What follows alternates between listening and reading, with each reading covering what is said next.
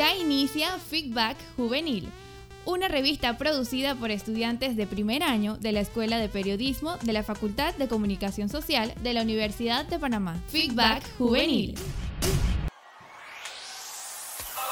Hola, ¿cómo están? Sean todos bienvenidos a otra emisión más de Feedback Juvenil. Les saluda Eduardo Miranda en compañía de Katiuska Díaz. Katiuska, ¿cómo te encuentras?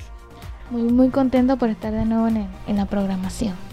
Ok, hoy tenemos un programa lleno de mucha información eh, y pasamos directamente a nuestro primer segmento. Adelante. Presentamos tu opinión a la luz. Muchísimas gracias Eduardo y Katiuska y bienvenidos a todos nuestros radioescuchas al segmento de Tu opinión a la luz. Mi nombre es Ángel Vega y el día de hoy les traigo una información muy importante que es el incremento de la informalidad laboral en Panamá.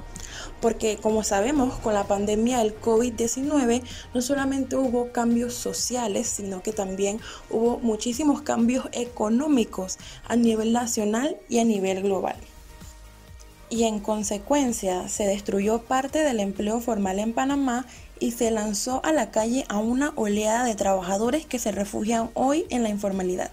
Y esto es como su única vía de sustento familiar inseguro, un sustento inseguro e inestable. El Centro de Investigaciones de Estudio Políticos reveló que muchos de los trabajadores se reinventaron para ganar dinero y eso es notorio ya que la tasa de empleos informales aumentó drásticamente hasta un 52% de todos los trabajadores, lo que equivale en cifras absolutas a unas 777 mil personas. O sea, imagínense que esta cantidad de personas en un país tan pequeño son las que se mantienen con ese tipo de ingreso informal. Con una alta tasa de desempleo del 18,5%, el país enfrenta la peor situación de las últimas dos décadas, pues la mitad de los trabajadores con contratos suspendidos no regresaron aún a sus anteriores puestos. Y en el peor de los casos, muchísimos han perdido su empleo ya que él mismo ha quebrado o ha desaparecido. O sea, muchas empresas han sido básicamente cerradas por la reducción de las actividades.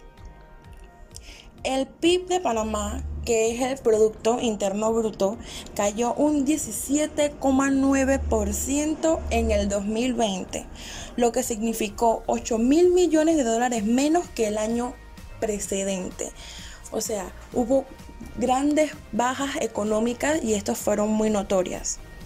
Posteriormente, para este año 2021, el Producto Interno Bruto de Panamá cayó un 8,5% en el primer trimestre del año, arrastrando por un poco dinamismo que se manejó aquí en Panamá y de la demanda interna y esto sigue muy afectada por la crisis derivada de la pandemia del COVID-19 en curso. Sobre todo, esto se debió a cuando se aplicaron, cuando se aplicó en el país eh, un país que tiene una economía dependiente de los servicios, se aplicó prolongado cierre de los sectores productivos como una medida para frenar el avance del nuevo coronavirus. En consecuencia, en Panamá se registró la peor caída en el sector de la electricidad, del agua, del comercio al por menor, de los hoteles, de los restaurantes, con un menos 54,8% y a su vez también hubo grandes bajas económicas en el ámbito de la construcción. O sea, son muchísimas áreas que mantienen la economía del país activa, en la cual en este momento están desactivadas y aún no han logrado surgir como estuvieron en el año 2019. Y es precisamente esta situación la que ha dejado en un estado de informalidad a muchos trabajadores. O sea, este problema no es un problema de una pequeña parte de la población panameña, ni mucho menos es un problema individual. Aunque como sabemos, esto se requiere de varios elementos, pero por motivos del COVID-19 podemos decir que este problema abarca gran parte del país y sin contar aquellos que ni siquiera han logrado establecerse en el ámbito informal, personas que están completamente desempleados. El 55% de los informales en Panamá trabajan por menos de 399 dólares mensuales. Sabemos que hoy en día 399 dólares para mantener a, a una familia completa es un salario extremadamente bajo y está muy abajo de lo que es el salario mínimo. Por eso que a eso le llamamos un ingreso de subsistencia. ¿Por qué? Porque cuando se considera que hay un trabajo informal, el trabajador no tiene un contrato formal con un empleador y no está protegido por las disposiciones del Código de Trabajo y la legislación sobre la seguridad laboral. En pocas palabras, los trabajadores informales no pagan cuota del seguro social y por tanto no tienen una protección médica y la cobertura de otros riesgos de la seguridad social en Panamá. Por tanto, tampoco califican para jubilarse y al llegar a cierta edad no pueden continuar con sus actividades habituales. Se ven sumamente afectados.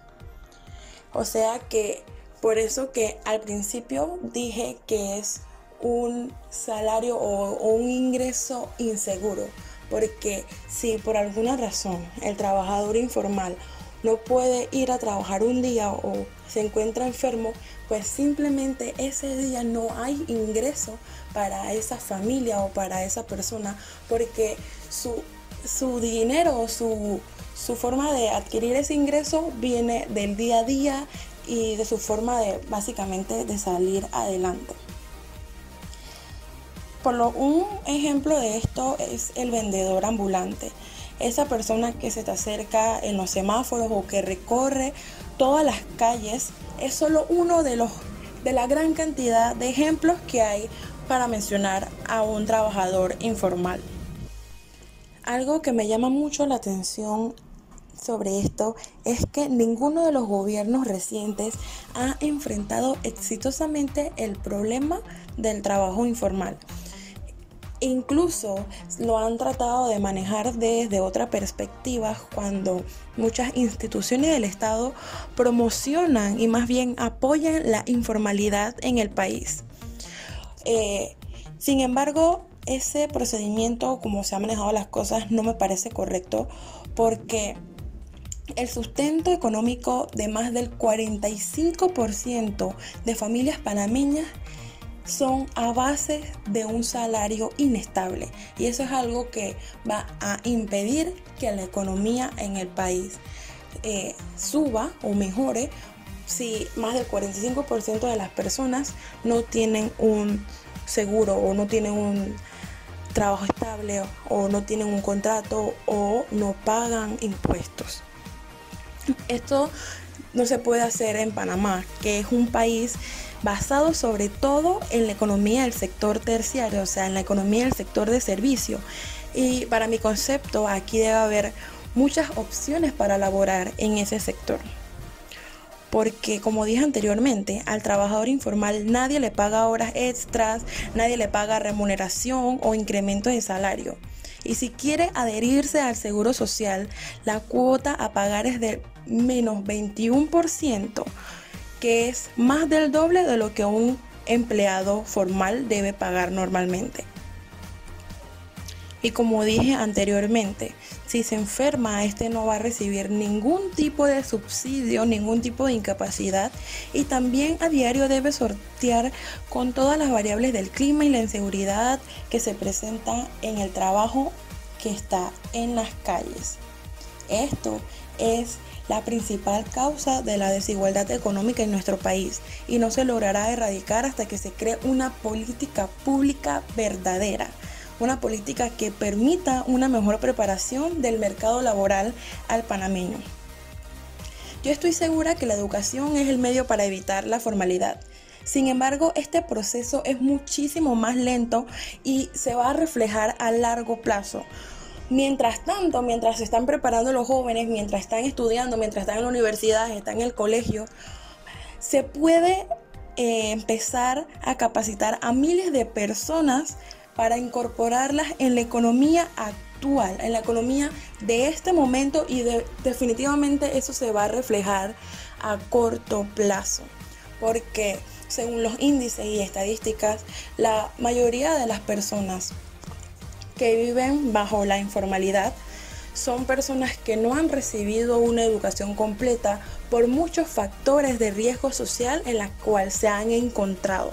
Entonces, para muchos eh, se puede de repente ser difícil ingresar a una escuela a estas alturas de su vida o ingresar a un centro de estudios. Sin embargo, algo que puede facilitar todo este proceso son capacitaciones en diferentes áreas laborales y sobre todo en el sector terciario que es la base de la economía en el país.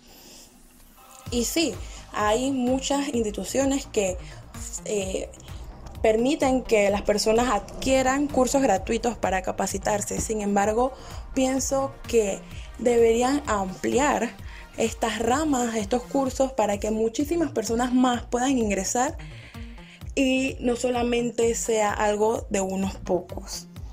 Con esta forma o con esta manera estaremos incrementando que las personas tengan una capacitación y pueda ser la base de un tejido social que va a ir creciendo y aumentando a medida que se van formando nuevos estudiantes y nuevos profesionales. Entonces estaríamos combinando una capacitación a corto plazo con la educación y a más y a largo plazo con todas las capacitaciones que le brindamos a las personas. Y y pienso que esto es una forma de solucionar la terrible situación de la desigualdad que tenemos en Panamá. Dicho esto, llego a la parte final del segmento Tu opinión a la luz. Les acompañó Angeli Vega y recuerde, está sintonizando Radio Estéreo Universidad 107.7 FM. Somos Feedback Juvenil.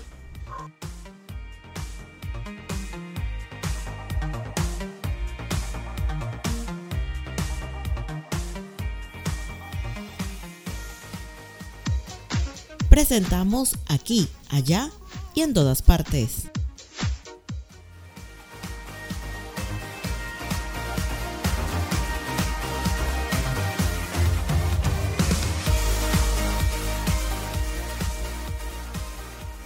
Hola, ¿qué tal? Sean todos bienvenidos a nuestro segmento de aquí, allí y en todas partes. Hoy les hablaré sobre las curiosidades del Biomuseo de Panamá. El Biomuseo de Panamá fue diseñado por el renombrado arquitecto Frank Henry, siendo esta su primera obra en Latinoamérica. Las columnas del edificio invocan los árboles, el techo representa las hojas y su colorido con la biodiversidad cultural de nuestro Panamá. El biomuseo presenta senderos que cuentan con áreas externas, con pequeños senderos de acceso libre, donde muestran y explican un poco sobre la flora del lugar. También tiene un pequeño huerto donde se pueden apreciar algunos cultivos como los de ají, Panamá es el museo. Es una sala con pantallas y una serie de cuadros de luz en el suelo y nos paramos en algunas de ellas para apreciar los símbolos. Una de las pantallas son muestras e imágenes referentes al tema. Las imágenes son de la cultura y lugares turísticos de Panamá. El biomuseo cuenta con las pantallas interactivas en las paredes, donde nos dan una explicación de algo de Panamá, ejemplo, el café. Esta sala cuenta con un espacio de pantallas gigantes, tanto en el techo, en el piso, como en tres de sus lados. De tal manera nos brinda una idea de estar en medio de un bosque, una playa o un ambiente muy natural. El Biomuseo de Panamá cuenta con un parque de biodiversidad, aquí y allá, alrededor de todo el parque.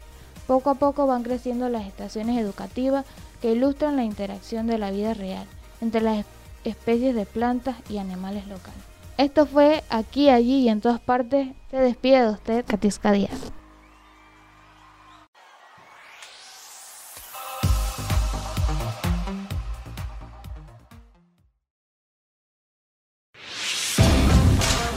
Ya inicia Feedback Deportivo.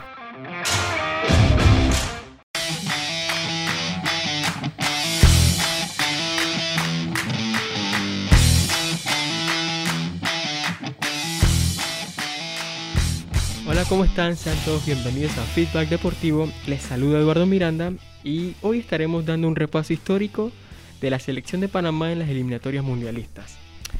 hay que iniciar diciendo que entre 1930 y 1974 Panamá no figuró en las eliminatorias mundialistas. Para esos mundiales las selecciones que asistieron fueron México en gran parte, Estados Unidos y Cuba. Haití también se coló en uno de, esas, de esos justos mundialistas. A partir de 1978 Panamá inicia su camino eliminatorios. Primera eliminatoria fueron ese año, donde en la primera ronda, junto a Costa Rica, El Salvador y Guatemala, jugó seis partidos.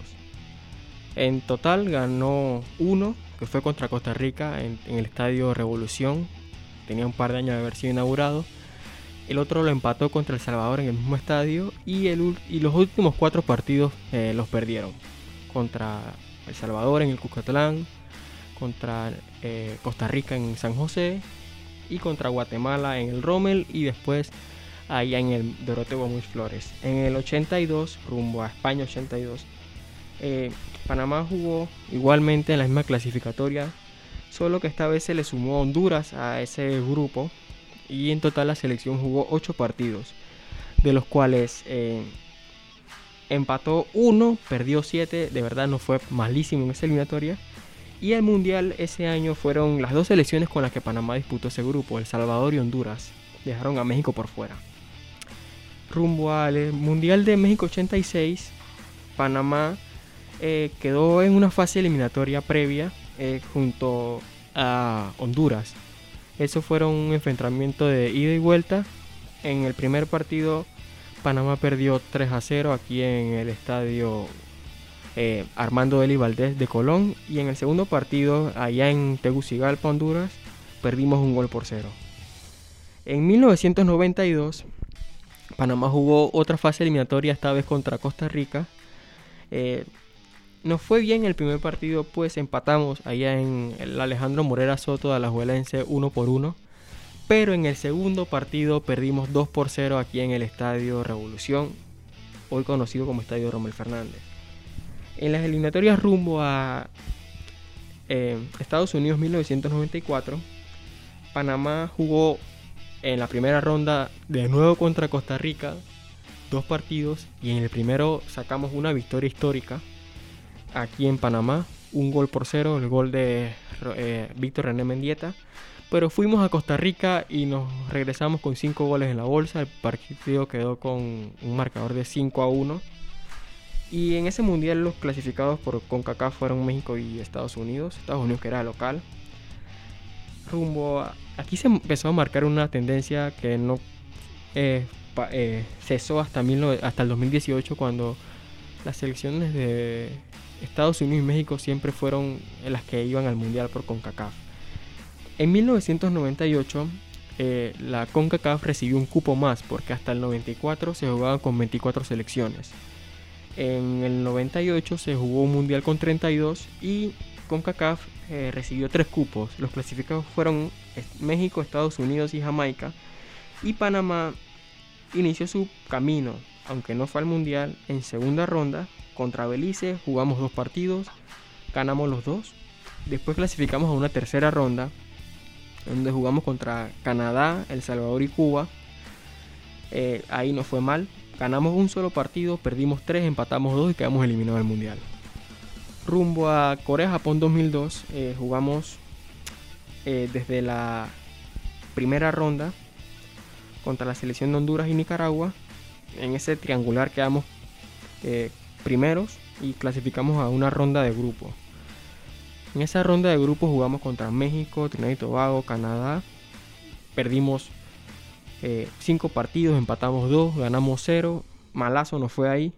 Pero ya Panamá empezaba a disputar eh, buenos partidos contra selecciones de mayor nivel. Eh, en el 2006 fue donde Panamá accedió por primera vez a la última ronda. En esa eliminatoria eh, iniciamos en segunda ronda contra Santa Lucía, ganamos con un global de 7 goles a 0. Después jugamos contra Estados Unidos, Jamaica y El Salvador en una fase de grupos. Quedamos de segundos por detrás de Estados Unidos, ganando dos partidos, empatando dos y perdiendo dos. Clasificamos esa ronda eh, fase final llamada hexagonal, donde jugamos con 10 partidos contra 6 selecciones. México, Trinidad y Tobago, Costa Rica, Estados Unidos y Guatemala. De esos 10 partidos, ganamos ninguno, perdimos 8 y empatamos 2. Cosas a destacar de aquí, que era la primera vez que Panamá jugaba en esta última ronda, era lo más cerca que habíamos estado de clasificar a un mundial. Eh, Panamá, esos dos partidos que empatamos, uno fue contra Guatemala y el otro creo que fue muy recordado, pues ahí empatamos contra México, un gol de chilena de Matador Tejada.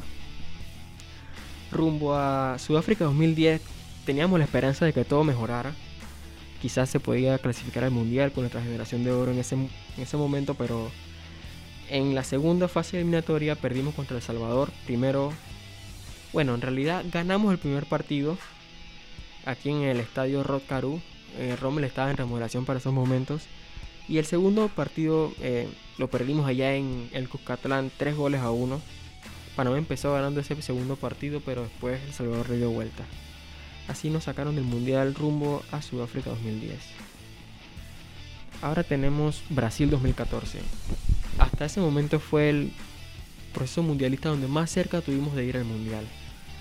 Ese año clasificaron las selecciones de Estados Unidos, Costa Rica, Honduras y México. Y Panamá inició su proceso mundialista en la segunda ronda versus Dominica y Nicaragua. Ganamos esos cuatro partidos y clasificamos a una ronda de grupos donde jugamos contra Honduras, Canadá y Cuba. Personalmente esta fue mi primera eliminatoria y la viví desde esta fase, fase de grupos contra Honduras, Canadá y Cuba. Eh, ganamos tres partidos, perdimos uno y, perdi perdón, empatamos uno y perdimos dos. Entramos en la última ronda eh, donde jugamos 10 partidos, ganamos solamente uno, empatamos 5, perdimos 4 partidos. Pero lo interesante aquí es que Panamá hasta la última jornada estuvo en carrera, aunque sea para meterse al repechaje, pero no consiguió el resultado que era ganarle a Estados Unidos para meterse en ese repechaje y dar por fuera a México. Entonces, rumbo a Rusia 2018, que fue el mundial que se nos dio, eh, Panamá inició por estar bien ubicado en el ranking FIFA en la fase de grupo directo. Ahí jugamos contra Costa Rica, Jamaica y Haití. Clasificamos Costa Rica y Panamá. En esa ronda de grupo jugamos 6 partidos, ganamos 3, empatamos 1 y perdimos 2. Los dos que perdimos contra Costa Rica.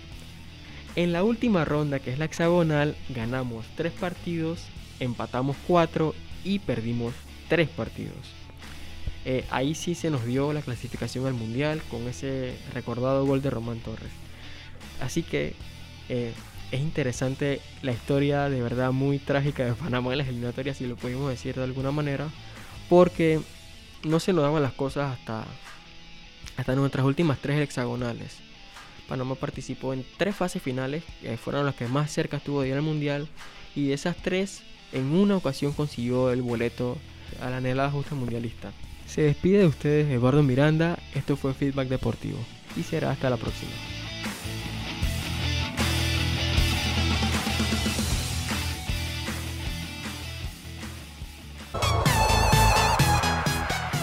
Feedback Juvenil presenta Music Soul.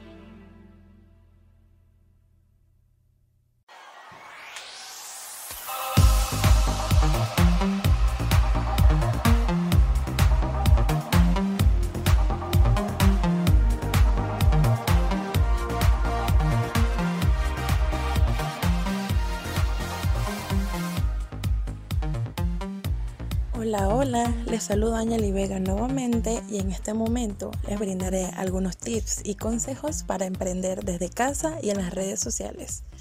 Y sí, el emprendimiento en las redes sociales es algo que ha existido desde muchísimo tiempo, pero sabemos que por temas de pandemia, por temas de cuarentena, incluso por la crisis económica, las personas han buscado la manera de cómo reinventarse y salir adelante de alguna manera.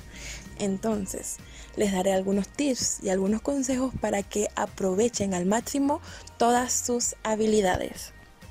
El primer consejo que les puedo brindar es que no se muevan simplemente por el dinero.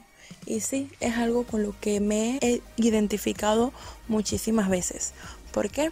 Porque a veces las personas cuando quieren iniciar a emprender se dedican y se esfuerzan mucho más por conseguir dinero que por realizar algo que verdaderamente aman. Y de eso no se trata el emprendimiento desde casa. No, señor.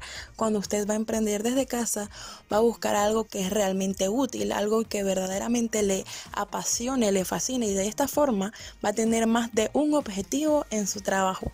Va a adquirir un ingreso de algo que realmente le gusta y va a trabajar de una mejor forma. Todos sabemos que cuando hacemos algo que realmente amamos, es mucho más sencillo hacerlo.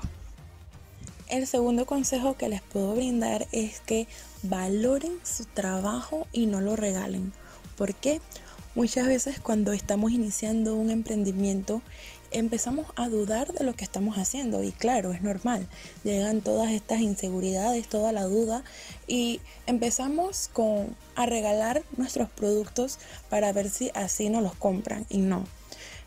Nosotros somos los primeros, el emprendedor es el primero que debe valorar lo que está haciendo, porque solamente él sabe cuánto esfuerzo y cuánto sacrificio ha invertido en este trabajo. Entonces, si nosotros mismos empezamos a valorar lo que hacemos, les aseguro que todas las demás personas van a respetar eso y van a respetar cuál es nuestro trabajo y también lo van a valorar. No te rindas y persigues tus sueños. Así es, al principio todo es confuso, todo es complicado y es eso es cuando inicias cambios en tu vida. Empiezas a hacer cosas que jamás había hecho y quizás no tienes idea de cómo hacerlo correctamente. Pero mi consejo aquí es que sigas adelante y no te rindas, ni tampoco dejes que todas esas inseguridades te atrapen. También creemos que eh, vamos a contar con ayuda de amigos y familiares y no siempre va a ser así. Entonces no permitas que esas cosas te opaquen y tú sigue adelante. Si aún no tienes clientes o no tienes muchísimas personas interesadas en tu producto, te aseguro que si consigues una buena estrategia lo lograrás. Otro consejo que es muy útil y me hubiera gustado escucharlo cuando inicié con un emprendimiento es que debes separar tus finanzas de tus ingresos. A veces como emprendedores creemos que como somos los somos nuestro propio jefe en los que realizamos este trabajo, no es importante mantener esas cosas separadas y te aseguro que sí lo es. Porque si empiezas a gastar tu dinero en el emprendimiento y utilizar tus ingresos para tu diario vivir, entonces no vas a ver reflejado todo lo que estás haciendo, no vas a tener un ahorro, no vas a tener una cuenta, no vas a tener registrado cuál es tu ganancia y entonces al final terminarás gastando todo el dinero que te llega del día a día y no podrás aprovecharlo al máximo. Otro consejo es que recuerda que tu tiempo vale también, tu tiempo vale oro y también necesita ser remunerado no es justo para un emprendedor que invierta más del tiempo que tiene para este proyecto al atender a un cliente. Recuerda que aunque tú seas tu propio jefe, también debes valorarte a ti mismo, cuidar tu tiempo, cuidar tus emociones para que todo lo que hagas lo hagas con amor y tengas una estabilidad, un balance entre tu emprendimiento y tu vida personal. Tu tiempo también es muy importante y por eso es necesario que te organices, que le dediques una hora específica a tu proyecto y también una vida y una hora específica para tu vida personal. Y como último consejo me gustaría recomendarte que aproveches todas las herramientas que las redes sociales te brindan. Te aseguro que esa es la manera más fácil y útil de llegarle a muchísimas personas. Facebook, Instagram y otras redes sociales tienen diversas herramientas para los emprendedores. Y sí, esta es una forma de darle publicidad a tu producto. Recuerda que tú eres tu propio publicista, eres tu propio, tu propio vendedor y debes aprovechar todos los recursos para llegar a más personas. Instagram cuenta con reels, cuenta con historias, cuenta con muchas maneras de llegar a las personas, igual Facebook.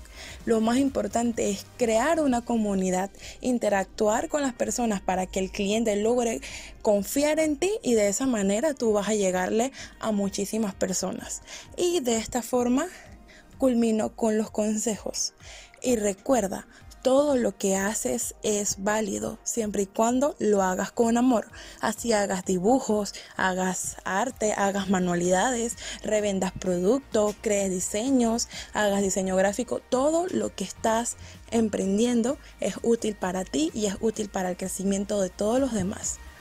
Hasta aquí me despido, Ángel Vega.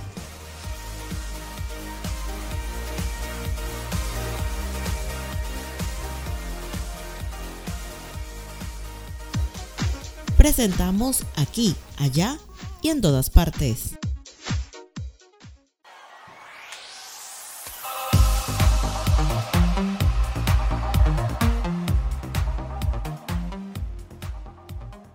Hola, hola, les saludo Ángel Vega nuevamente y en este momento les brindaré algunos tips y consejos para emprender desde casa y en las redes sociales. Y sí, el emprendimiento en las redes sociales es algo que ha existido desde muchísimo tiempo, pero sabemos que por temas de pandemia, por temas de cuarentena, incluso por la crisis económica, las personas han buscado la manera de cómo reinventarse y salir adelante de alguna manera. Entonces, les daré algunos tips y algunos consejos para que aprovechen al máximo todas sus habilidades. El primer consejo que les puedo brindar es que no se muevan simplemente por el dinero. Y sí, es algo con lo que me he identificado muchísimas veces. ¿Por qué?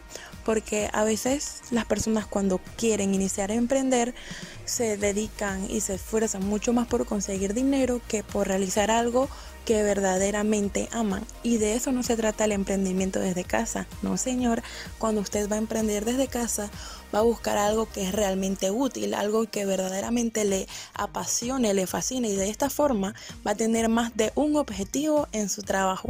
Va a adquirir un ingreso de algo que realmente le gusta y va a trabajar de una mejor forma. Todos sabemos que cuando hacemos algo que realmente amamos, es mucho más sencillo hacerlo. El segundo consejo que les puedo brindar es que valoren su trabajo y no lo regalen. ¿Por qué? Muchas veces cuando estamos iniciando un emprendimiento empezamos a dudar de lo que estamos haciendo y claro, es normal. Llegan todas estas inseguridades, toda la duda y empezamos con a regalar nuestros productos para ver si así nos los compran y no. Nosotros somos los primeros, el emprendedor es el primero que debe valorar lo que está haciendo, porque solamente él sabe cuánto esfuerzo y cuánto sacrificio ha invertido en este trabajo.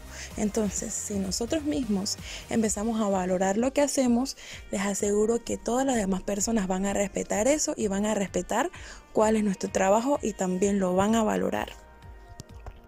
No te rindas y persigues tus sueños. Así es, al principio todo es confuso, todo es complicado y es eso es cuando inicias cambios en tu vida, empiezas a hacer cosas que jamás había hecho y quizás no tienes idea de cómo hacerlo correctamente. Pero mi consejo aquí es que sigas adelante y no te rindas, ni tampoco dejes que todas esas inseguridades te atrapen. También creemos que eh, vamos a contar con ayuda de amigos y familiares y no siempre va a ser así. Entonces no permitas que esas cosas te opaquen y tú sigue adelante. Si aún no tienes clientes o no tienes muchísimas personas interesadas en tu producto, te aseguro que si consigues una buena estrategia lo lograrás. Otro consejo que es muy útil y me hubiera gustado escucharlo cuando inicié con un emprendimiento es que debes separar tus finanzas de tus ingresos. A veces como emprendedores creemos que como somos los somos nuestro propio jefe y los que realizamos este trabajo, no es importante mantener esas cosas separadas y te aseguro que sí lo es. Porque si empiezas a gastar tu dinero en el emprendimiento y utilizar tus ingresos para tu diario vivir, entonces no vas a ver reflejado todo lo que estás haciendo, no vas a tener un ahorro, no vas a tener una cuenta, no vas a tener registrado cuál es tu ganancia y entonces al final terminarás gastando todo el dinero que te llega del día a día y no podrás aprovecharlo al máximo. Otro consejo es que recuerda que tu tiempo vale también, tu tiempo vale oro y también necesita ser remunerado no es justo para un emprendedor que invierta más del tiempo que tiene para este proyecto al atender a un cliente. Recuerda que aunque tú seas tu propio jefe, también debes valorarte a ti mismo, cuidar tu tiempo, cuidar tus emociones para que todo lo que hagas lo hagas con amor y tengas una estabilidad, un balance entre tu emprendimiento y tu vida personal. Tu tiempo también es muy importante y por eso es necesario que te organices, que le dediques una hora específica a tu proyecto y también una vida y una hora específica para tu vida personal. Y como último consejo me gustaría recomendarte que aproveches todas las herramientas que las redes sociales te brindan. Te aseguro que esa es la manera más fácil y útil de llegarle a muchísimas personas. Facebook, Instagram y otras redes sociales tienen diversas herramientas para los emprendedores. Y sí, esta es una forma de darle publicidad a tu producto. Recuerda que tú eres tu propio publicista, eres tu propio, tu propio vendedor y debes aprovechar todos los recursos para llegar a más personas. Instagram cuenta con reels, cuenta con historias, cuenta con muchas maneras de llegar a las personas, igual Facebook. Lo más importante es crear una comunidad, interactuar con las personas para que el cliente logre confiar en ti y de esa manera tú vas a llegarle a muchísimas personas. Y de esta forma culmino con los consejos. Y recuerda, todo lo que haces es válido siempre y cuando lo hagas con amor. Así hagas dibujos, hagas arte, hagas manualidades, revendas productos, crees diseños, hagas diseño gráfico. Todo lo que estás emprendiendo es útil para ti y es útil para el crecimiento de todos los demás. Hasta aquí me despido, Ángel Vega.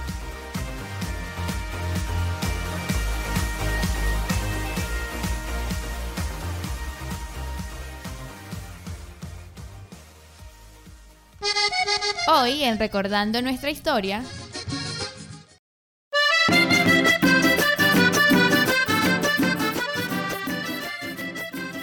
Hoy le hablaremos sobre el Valle de Antón. El Valle de Antón habita una leyenda. Se cuenta que en estos parajes vivió Flor de Aire, la hermosa doncella hija del cacique Huracán. Dicen también que en la época en la que llegaron los conquistadores españoles al istmo, la preciosa flor del aire se enamoró de uno de los caballeros hispanos. Pero Yarabi es más fuerte y agresivo guerrero de la tribu. Estaba enamorado de la hija de Huracán. Al enterarse de la doncella, le había entregado su corazón a uno de los conquistadores. Él decidió quitarse la vida y se lanzó al vacío desde una montaña, frente a la mirada de la atónita de la flor del aire. La princesa, acongojada por la muerte de Yarabi, decidió olvidarse de su amado español y empezó a vagar por las montañas, llorando su desventura, hasta que la muerte la sorprendió. Recostada en lo alto y mirando hacia el cielo, se dice que la naturaleza decidió perpetuar la, la silueta de la princesa en el Valle de Antón, donde una hermosa montaña que sobresale en la cordillera asemeja a una india dormida. Quienes visitan el Valle de Antón tienen la oportunidad de revivir la leyenda. Si deciden escalar la, la cima de la montaña en un recorrido de una hora y media aproximadamente, al inicio del camino está la, la también famosa piedra pintada, que los expertos califican como un mapa de territorio vallero, donde se recoge en petroglifos hechos por antepasados indígenas, gran parte de la historia del lugar. Otro punto del recorrido hacia las alturas se localizan tres chorros, el chorro La Escondido, el chorro de los enamorados y el salto del sapo. Justo en este último se encuentran también petroglifos semejantes a los de la referida piedra pintada. Al llegar a la cima de la montaña puedes hacer un recorrido de pie siguiendo el camino frente a la piedra o subir la cima hacia la India dormida y disfrutar del clima fresco de la naturaleza silvestre y una de las vistas más espectaculares de Panamá.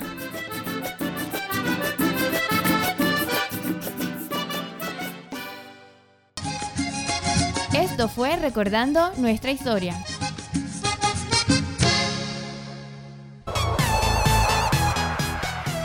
Feedback Juvenil presenta Music Soul.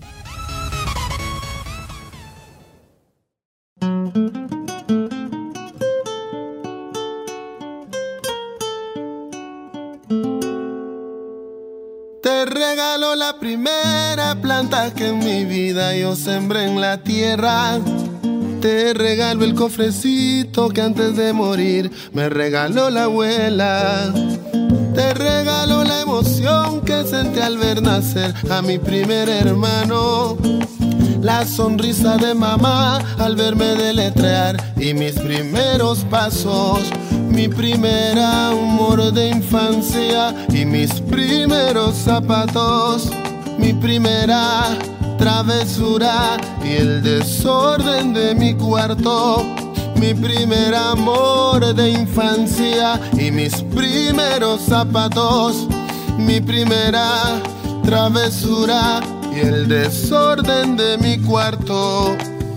Mi primer día de colegio, mi peinado, mi primer cuaderno, mis amigos de secundaria, mi pasado, todo eso. Mi primer día de colegio, mi peinado, mi primer cuaderno, mis amigos de secundaria, mi pasado, todo eso.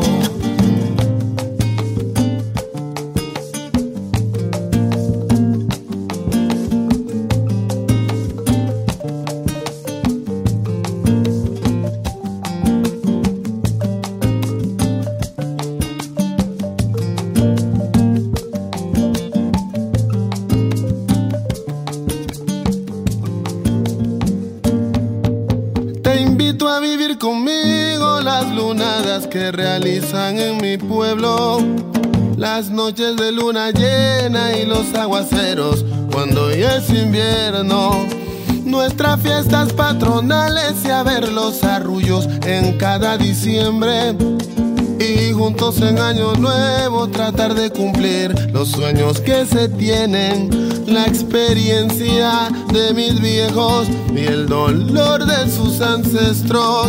Los poderes de sus dioses, sus odios y sus anhelos, la experiencia de mis viejos y el dolor de mis ancestros, los poderes de sus dioses, sus odios y sus anhelos.